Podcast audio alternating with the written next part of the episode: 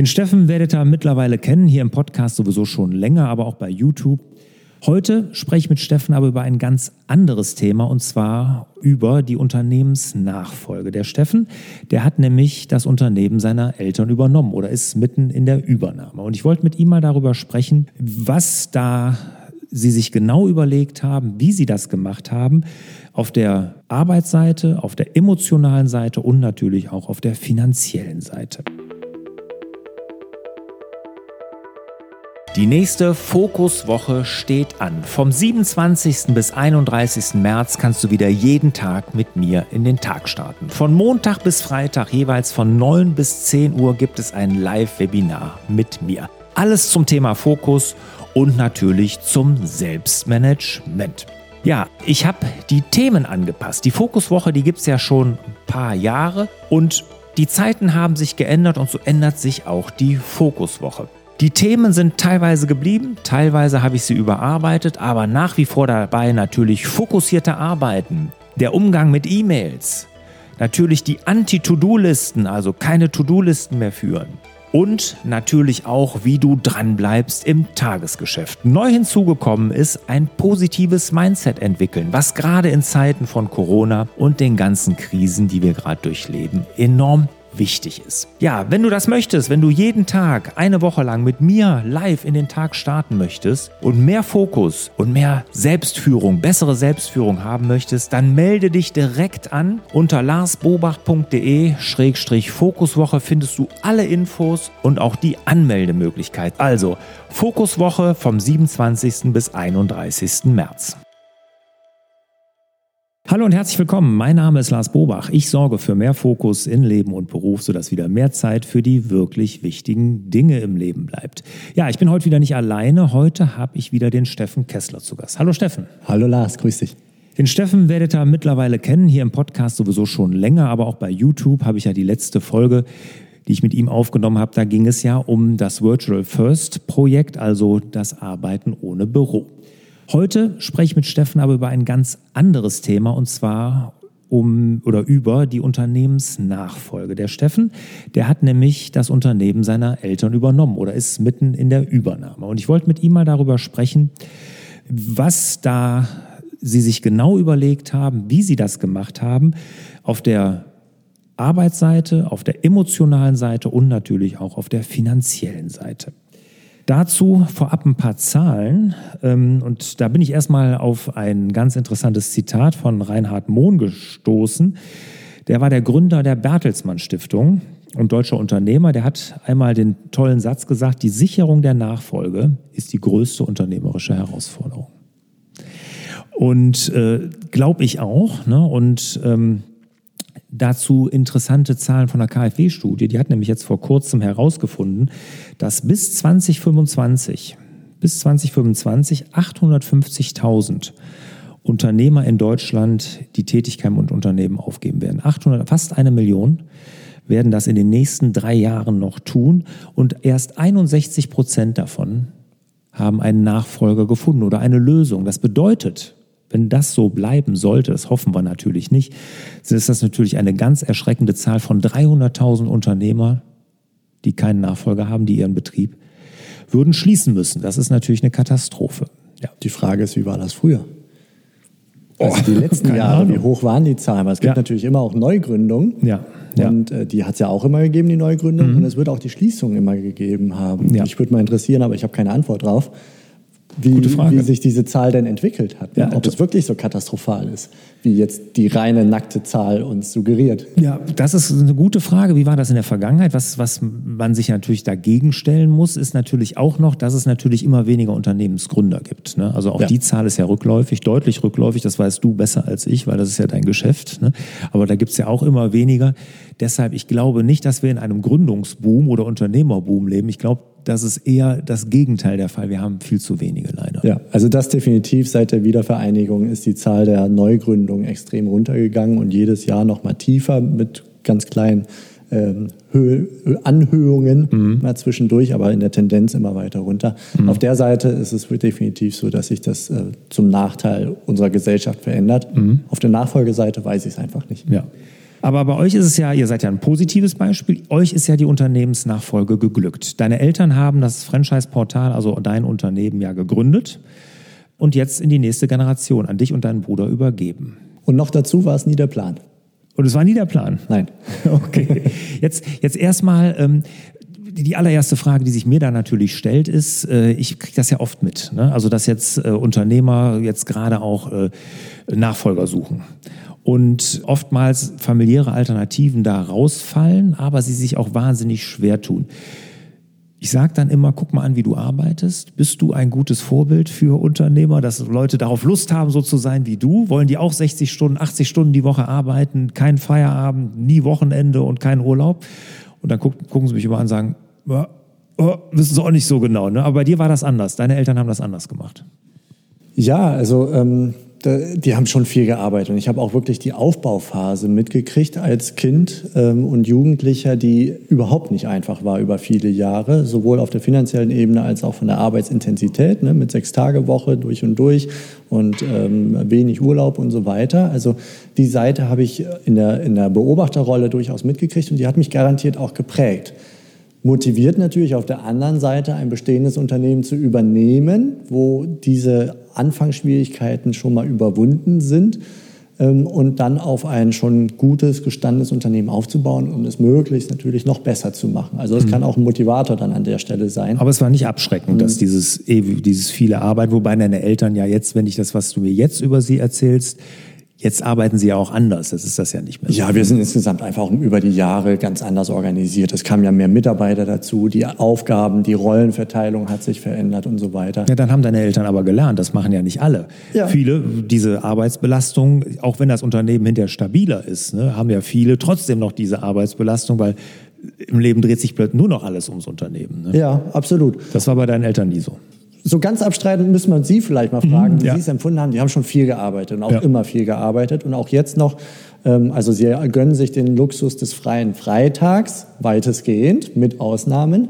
Das ist schon weiter als ich. Die restlichen vier Werktage die, da wird schon auch geklotzt. Also da wird mhm. schon morgens um 8.30 Uhr, 9 Uhr geht's los und sind dann auch diejenigen, die dann so um 19 Uhr, 19.30 Uhr hin und wieder auch mal 20 Uhr oder 21 Uhr aufhören. Mhm. Äh, dass sie da schon um 16 oder 17 Uhr aufhören, dann müssen sie irgendwelche anderen Termine auf der privaten Ebene haben. Mhm. Aber ansonsten, also das ist jetzt nicht, dass sie in Richtung Vier-Stunden-Woche oder sonst irgendwas orientiert werden. Ja, aber, aber was bei deinen Eltern garantiert ist, und ist ja, dass die Spaß an der Arbeit haben. Ja. Und dass denen das richtig Bock macht. Ne? Und dass die da Lust drauf haben und das wirst du ja mitgenommen haben. Wenn, wenn es dagegen nur Stress ist und du dich nur im Hamsterrad fühlst und, und überhaupt nicht weißt, wo hinten und vorne ist, weil du dich nur im Hamsterrad drehst, das haben deine Eltern ja nicht. Sie haben ja Spaß dran, sie haben Bock an der, auf die Arbeit. Ja, also das, sie wollen selbstständig arbeiten, sie haben sich bewusst für diese Art der ja, Unternehmung entschieden. Mhm die Hürden waren teilweise höher als erwartet, ja, aber sie haben immer gesagt, das ist schon das, was ich machen möchte. Mhm. Ich möchte mein eigener Herr sein.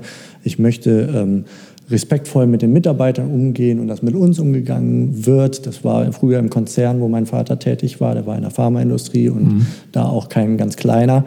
Und das war der Hauptgrund, warum er da raus ist. Ne? Mhm. Das war einfach dieses fremdbestimmt sein, dieses Stühle sägen, dieses nicht respektvoll miteinander umgehen und Co. Das sind so starke Werte, also sprechen wir jetzt hier so auf, über mhm. Core Values, Werte mhm. und Co., die im Unternehmertum für sie die richtige Antwort waren. Und ich glaube, mhm. das gibt dann auch ganz viel Motivation, unabhängig davon, wie, wie hoch in dieser Situation jetzt gerade der Spaßfaktor ist. Mhm. Also mein Vater hat schon irgendwann mal sehr irritiert äh, reagiert, als ich sagte, also das Ganze hier macht nur dann Sinn, wenn es wirklich Spaß macht. Also ich mhm. möchte Spaß bei der Arbeit haben und äh, das war jetzt ein Wert, den er so in der Reihenform nicht mitgehen konnte. Das passte nicht in sein Wording. Mhm. Hier geht es ja nicht um Spaß, hier geht es um was zu kreieren oder was auch immer. Ja gut, das ist aber, weil ihr unterschiedliche Generationen ja. seid. Ich glaube, in deiner Generation und wenn dann die Nachfolgenden, da ist das ja ganz extrem. Ne? Also da ist ohne Spaß ja an Arbeit fast nicht mehr zu denken. Sonst Wahrscheinlich verstehen wir das Wort Spaß auch unterschiedlich. Ja. Es fühlt sich unterschiedlich an, ne, ja. ne, was mit Spaß verstanden ist. Mhm. Der eine versteht unter Spaß,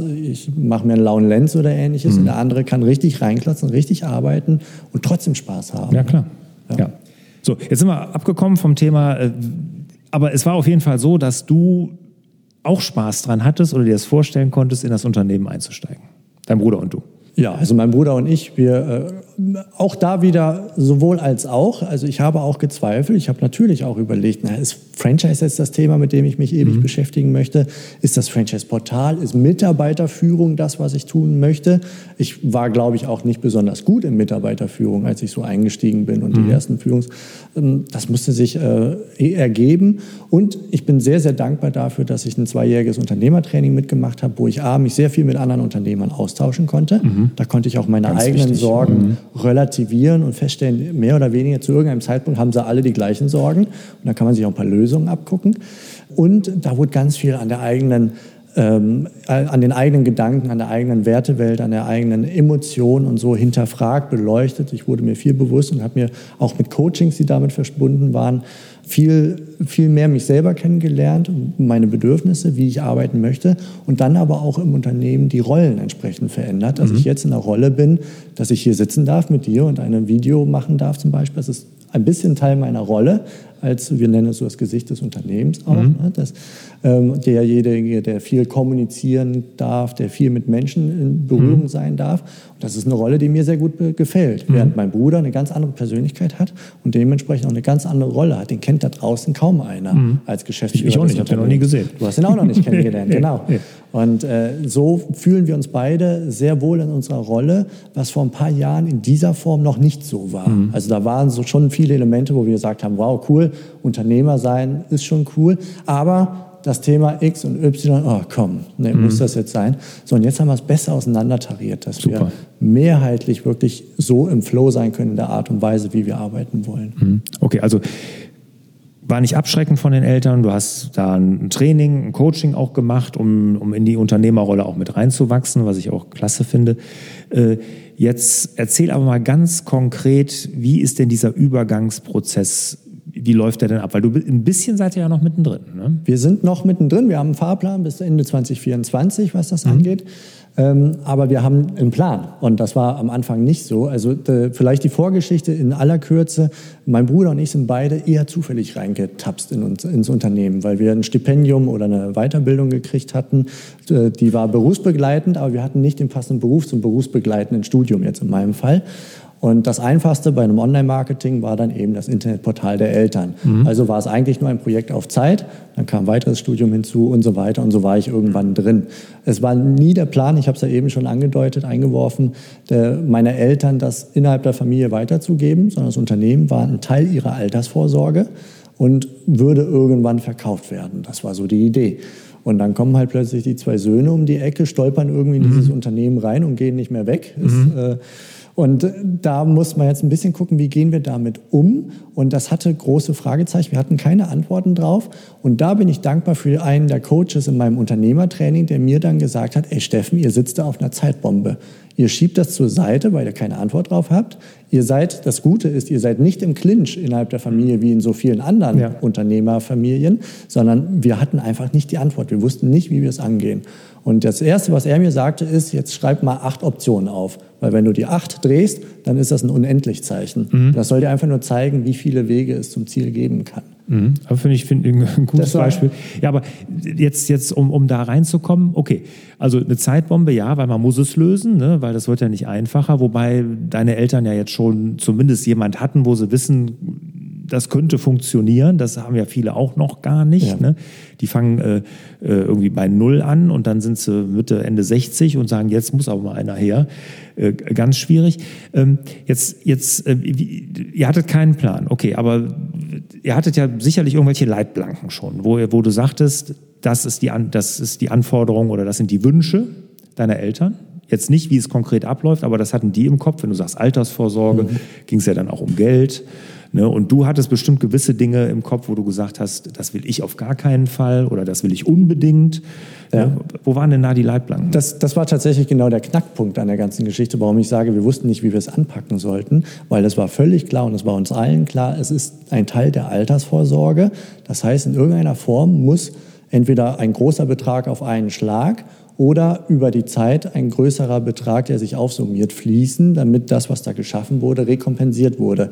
Inklusive der Frage, ist das Unternehmen zu dem Zeitpunkt, wo wir uns da angefangen haben mit zu beschäftigen, einen solchen Wert überhaupt wert? Mhm. äh, weil wir gerade in einem Relaunch waren, wir haben viel investiert und so weiter. Das heißt also, vom reinen Unternehmenswert waren wir jetzt gerade nicht gerade in der besten Zeit, um sowas zu, anzugehen. Und das, deswegen auch der Hinweis, das ist eine Zeitbombe. Ihr müsst die knacken, weil sonst irgendwann kommt das wie so eine Schleuder wieder mhm. zurück und zwar zum denkbar schlechtesten Zeitpunkt. Und ähm, da haben wir dann drauf geguckt. So, was die Anforderungen waren, waren insbesondere das Thema Altersvorsorge. Das muss am Ende ähm, ja, die Brötchen immer noch auf den Tisch bringen, wenn meine Eltern nicht mehr arbeiten. Und das auch noch, wenn sie 90 oder 100 sind, mhm. im besten, besten Fall. Fall. Ja, klar.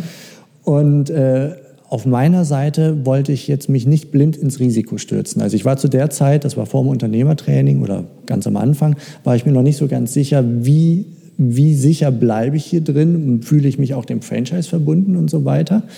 Und ähm, insofern konnte ich mir überhaupt nicht vorstellen, jetzt zum Beispiel diesen Laden für einen großen Betrag zu kaufen und mich zu verschulden an der Stelle, weil ich auch nicht wusste, wohin geht die Reise mit dem, wie erfolgreich wird das jetzt mhm. auf die nächsten fünf oder zehn Jahre. Ich hatte auch kein Bild vor Augen.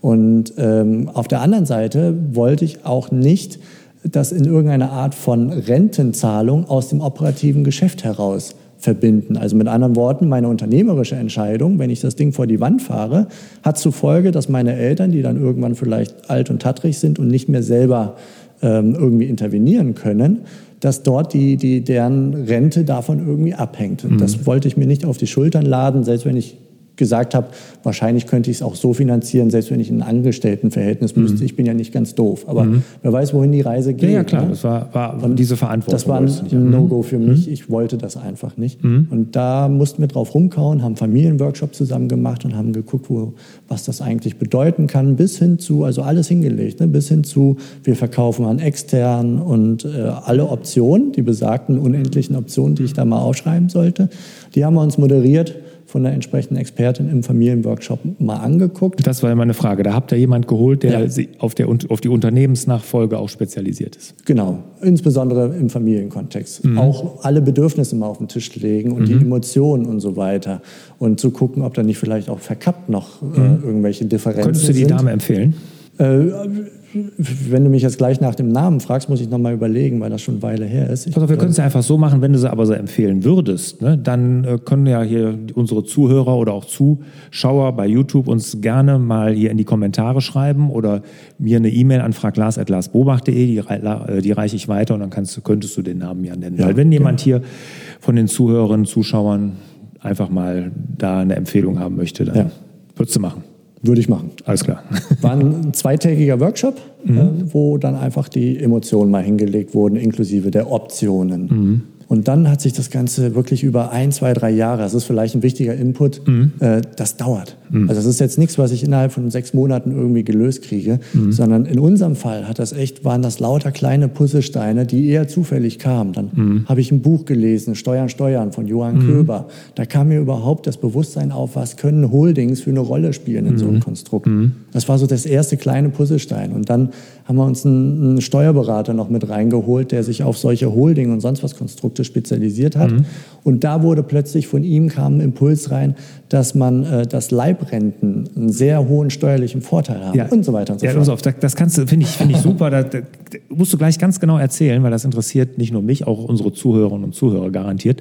Ähm, was mich jetzt da emotional interessiert, ist, äh, das hört sich ja erstmal nach einem, wie nach man so ein gordischer Knoten an, ne? der, der irgendwie, den man nicht aufkriegt, ne? Der, ne? weil deine Eltern klar sehen das als Altersvorsorge, du willst dich aber nicht äh, diese Verpflichtung willst du irgendwie auf den Schultern haben, was ich auch verstehen kann. Du so freiheitsliebend habe ich dich kennengelernt. Du willst so die Freiheit haben, vielleicht auch in fünf, sechs Jahren zu sagen, ich mache was ganz anderes, auch wenn deine Eltern vielleicht ähm, oder dann immer noch das Geld brauchen, aber du dann für dich sagst, ich habe auf was anderes Lust. Ne? Und ähm, das ist doch erstmal ganz, ganz schwierig. Deshalb wird dieser zweitägige Workshop doch, werden da Spannungen? Ähm, ja, ich weiß gar nicht, ob das der zentrale Punkt in dem zweitägigen Workshop war, weil vorher hatte ich natürlich im Rahmen meines Unternehmertrainings schon ein Coaching mit als One-to-One, -One, also er war quasi mein Verbündeter, mhm. ähm, der mich dahin geschubst hat, überhaupt, was willst du? Und mhm. ihr müsst diese Nuss, also das, was du als gordischen Knoten bezeichnest, haben wir immer als Nuss mhm. bezeichnet und uns fehlte passende, der passende Nussknacker in passender Größe.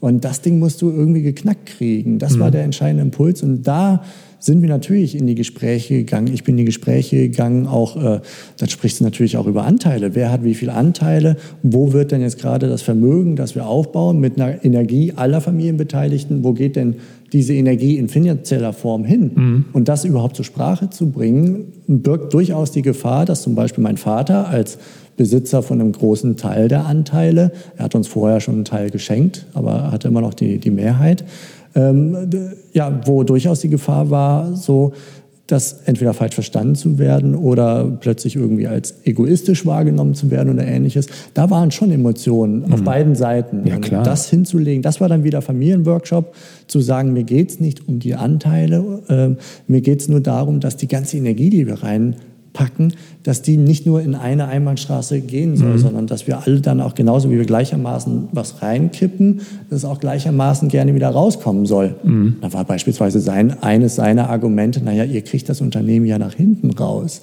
Also wir bauen ja einen Wert gemeinsam auf, aber es ist halt unser Plan gewesen, eine Altersvorsorge mhm. äh, zu haben. Und da, ohne jetzt ins Detail zu gehen, aber das sind natürlich Spannungen, ohne dass wir uns gefetzt haben. Mhm. Das ist das Besondere vielleicht. Wahnsinn. Äh, dass, dass, dass, da, ja, dass wir einfach gemeinschaftlich nicht wussten, wie kommen wir aus der Nummer eigentlich raus. Ist ja auch ein hohes Maß an Offenheit notwendig. Ne? Wir diskutieren sowieso sehr viel. Also das nee, aber als Offenheit, Ehrlichkeit, meine ich. Ne? Also das müssen ja, muss ja alles auf den Tisch. Ne? Also ja. da, da, kann ja keiner irgendwas mit irgendwas hinterm Berg halten. Ne? Das da ist aber nicht in allen Familien so. Da Fall. hilft dann ein Familienworkshop dann mhm. in dem Moment, ne? dass dann wirklich der, jeder den Raum auch hat und vielleicht auch mal ein bisschen gepusht wird, sich mehr zu öffnen, als mhm. er von sich aus tun würde. Mhm. Ja. ja. Also wenn ich so an meinen, meine Familie denke, also meine jetzt Eltern, ne, also in diese Richtung, wäre glaube ich nicht möglich gewesen. Ja, aber okay, so, so bei euch war das. Also Respekt, muss ich sagen. Also das finde ich, find ich toll. Dass, also dass ihr das es, so es war auch nicht einfach. Ne? Also nein, das soll jetzt hier nicht nein, so nein, scheinen, nein, nein, aber, das ein total Aber dass ihr das so gewesen. gelöst habt, ist doch, und da, ich meine, das ist ja jetzt nicht nur du und deine Eltern, da ist ja noch ein Bruder dazwischen. Ich meine, muss ja, das ist ja noch, wird ja noch komplexer. Ja. Ja, durchaus auch mit unterschiedlichen Bedürfnissen dabei. Ne? Also ich war durchaus derjenige, der mehr gezweifelt hat, bin ich in der Franchise-Welt zu Hause. Weil eigentlich bin ich in die Fitnesswelt gestartet. Von mhm. Ausbildung her, Sportstudium mhm. und so weiter. Ich war eigentlich schon in die Richtung und bin ins Online-Marketing abgedriftet über das Thema Sport und Online-Marketing. Mhm. Und dann war einfach nur dieser Eintritt in die Franchise-Welt ein Zufallsding wegen dieses besagten äh, berufsbegleitenden Studiums, mhm. eigentlich auf Zeit gedacht. Insofern war ich schon so innerlich, was will ich eigentlich, wie will ich leben, worum geht es mir, mit welchen Themen will ich arbeiten und wie cool finde ich Franchise eigentlich. Mhm. Ähm, das war etwas, wo mein Bruder beispielsweise viel schmerzbefreiter war. Mhm. Der sagt, Hauptsache, ich kann von der Tätigkeit her das tun, was ich mache. Die Branche ist mir egal. Mhm. Ich würde gerne mit dir zusammenarbeiten. Such du die Branche aus. Auch toll. Äh, Hauptsache, ich kann mein Ding auf der technischen Seite und so weiter machen, wie ich Bock drauf habe. Aber da muss, muss ich jetzt erstmal vor deinen Eltern den Hut ziehen, weil die, wenn die so eine Atmosphäre in der Familie, dass da so offen gesprochen wird, dass ihr da lösungsorientiert seid und sowas, ne, das muss man schon, dann haben die schon viel richtig gemacht. ja, das glaube ich auch. Ja. Also muss ich also ganz toll, ehrlich sagen, ähm, da, auch wie sie uns am Anfang in die, ins Unternehmen aufgenommen haben, wir durften uns die Hörner abstoßen, wir haben uns natürlich auch falsch verhalten, doofe Ideen gehabt, Geld verbrannt und so weiter und so fort. äh, und das zuzulassen und uns das Gefühl zu geben, das ist schon in Ordnung so. Ne? Und wenn es halt mal Mist war, dann einen Hinweis zu geben, du da hast jetzt aber echt mal äh, ins Klo gegriffen. Mhm. Äh, und dann war gut. Ne? Also ich habe mich da nicht schlecht gefühlt. Keine einfach Vorwürfe. nur jung und unerfahren und mhm. konnte mich hin und wieder auch mal hinter meinem Vater verstecken, wenn es mal eine schwierige Entscheidung war und ich das Gefühl habe, ich weiß jetzt nicht, wie es angehen soll. Oh, toll, toll. Also Respekt, ganz, ganz wirklich. äh, kenne deine Eltern nicht, aber kannst du mal sagen, von dem, was ich gehört habe, finde ich es ganz klasse, wie sie es gemacht haben. Gebe ich gern weiter. Jetzt ähm, gehen wir mal konkret rein. Ne? Jetzt haben wir viel äh, um den heißen Brei herumgeredet. Ne? Jetzt sag doch mal, wie ihr es jetzt gelöst habt. Ihr seid mitten im Prozess, 2024 ist es abgeschlossen. Du hast mir im Vorfeld erzählt, 2024 ist es insofern abgeschlossen, dass deine Eltern dann wirklich auch mit dem operativen Arbeiten aufhören. Jetzt arbeiten sie ja noch die vier Tage, von denen du eben erzählt hast. Und ihr sucht ja da Lösungen, wie sie dann ersetzt werden können. Seid ja auch teilweise schon fündig, hast du mir erzählt. Jetzt erzähl aber mal von dem Konstrukt, weil das finde ich so interessant. Ja, also es war, ich habe es eben angedeutet, ein längerer Prozess mit ganz vielen Puzzlesteinen. Im Ergebnis haben mein Bruder und ich jeweils eine eigene Holding gegründet, also eine eigene UG oder GmbH, ist egal. Und unser Vater hat uns seine Anteile geschenkt an Privat Und wir haben sie in einem mehrstufigen Prozess, äh, sind wir dabei, die in die Holding zu überführen. Steuerlich ist das alles? Ja, mit einem Steuerberater, da haben wir, äh, haben wir einen passenden Steuerberater, der genau solche Holding-Konstrukte und so weiter. Das muss man äh, ja aufpassen. Von ihm war der ganz große Hinweis, dass äh, das Thema Leibrente steuerlich ähm, sehr interessant ist. Mhm. Und äh, ansonsten hätten wir Leibrente aus dem eben besagten Grund äh, völlig ausgeschlossen, weil ich gesagt habe, ich will in 30 Jahren nicht noch eine Leibrente zahlen und ich weiß gar nicht, was in 30 Jahren ist und ob es dieses Unternehmen noch gibt. Und dann kamen wir auf die Idee, das war eine Idee von uns, in, im Gespräch mit dem Steuerberater entstanden, dass diese Holdings, die ja im Grunde eine Art Spardose sind für uns, mhm. nach hinten raus, dass diese Holdings eigentlich die sind, die die Leibrente auszahlen. An deine Eltern? An meine Eltern, genau. Und im Grunde unabhängig davon, welches Unternehmen unten drunter als operatives Unternehmen klebt. Ne? Jetzt ist es einfach die Franchise Portal GmbH, mhm. aber es könnte auch irgendeine andere Unternehmung sein, okay. die wir noch äh, gründen könnten. Mhm. Und äh, die Holding verpflichtet, also erstmal sind wir privat natürlich wegen der Schenkung verpflichtet, äh, diese Leibrente zu, ähm, zu, zu leisten. Aber mit der, im Vertrag steht drin, dass das über die Holding passieren soll. Und unsere gemeinsame Aufgabe ist es einfach, den Pool in der Holding so, ähm, so anzufüllen aus Gewinnen und Co. aus dem Unternehmen, dass äh, A, das Unternehmen zukunftsfähig bleibt. Ne? Also es soll nicht zum Nachteil des Unternehmens sein, sondern wir wollen weiter wachsen und so weiter. Aber trotzdem ausreichend von den Gewinnen sich das ausreichend in die Holding verschiebt, damit dort ein Pool als äh, in unserem Fall dann ETF-Depot angelegt werden kann, mhm.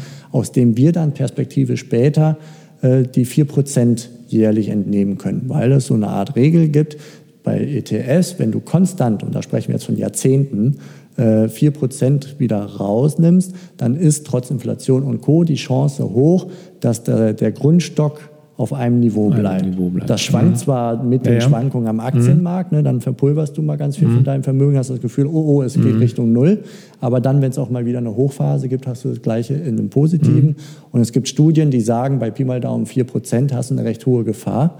Und das war für uns so die, die Überlegung. Geringe Gefahr. Ja wie, wie? Geringe Gefahr. Hast du eine recht geringe Gefahr. Geringe Gefahr, Entschuldigung, ja. ja. Äh, dass, Haben dass, alle du, verstanden. dass du es verbrennst, genau. Und äh, das war für uns dann einfach die Idee, das ist ja fast wie eine Art Versicherung. Es ist mhm. keine Garantie, mhm. aber es hilft uns zu sagen, okay, das, was in der Holding einmal drin ist, mhm. das kann im Falle einer Insolvenz nicht mehr anbrennen und dieses Geld kann arbeiten mit Zinseszinseffekt und so weiter und kann in Form einer monatlichen Leibrente, wenn die ungefähr diesen 4% entspricht, kann die dann einfach an die Eltern abgegeben geben werden. Und es ist relativ egal, was wir tun im Franchise-Portal operativ. Mit noch dazu dem Vorteil, würden wir auf die Idee kommen, den Laden zu verkaufen. Die Holdings werden, wenn wir fertig mhm. sind mit dem Prozess, ja ähm, die, mhm. die Anteile besitzen. Das heißt also, ähm, der Verkaufserlös fließt ebenfalls in die Holding und das ist sehr, sehr stark steuerbegünstigt mhm. gegenüber einem Verkauf von Privat. einem privaten ja, Unternehmen. Ganz klar. Das habe ich beim ersten Unternehmen so gemacht, als ich noch keine Holding hatte, kann ich nur jedem von abraten. Also Unternehmen verkaufen und das über private Steuern dann, da läuft der komplette Steuersatz, der private drüber, der höchste dann natürlich und da, das macht keinen so richtigen Spaß. Ne? Und mit der Leibrente. Vielleicht ganz kurz, also wenn wir das äh, über die Holding laufen lassen, dann kann man so Pi mal Daumen sagen, 1,5 Prozent von dem Erlös werden versteuert.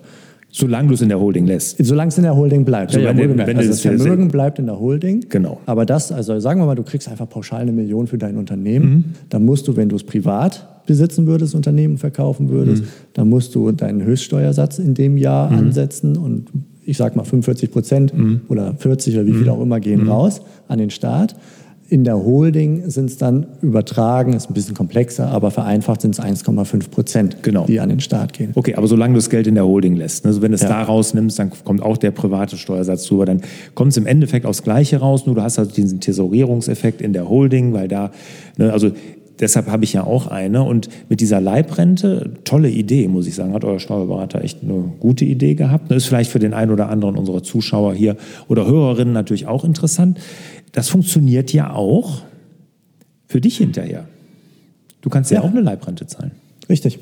Das ist ja auch gut für Bis deine hin zu dem Konstrukt einer. Pensionszusage, aber da verlieren Genau. wir uns jetzt langsam in die Komplexität. Da gibt es tolle Bücher für, Mhm. können wir in die Shownotes packen.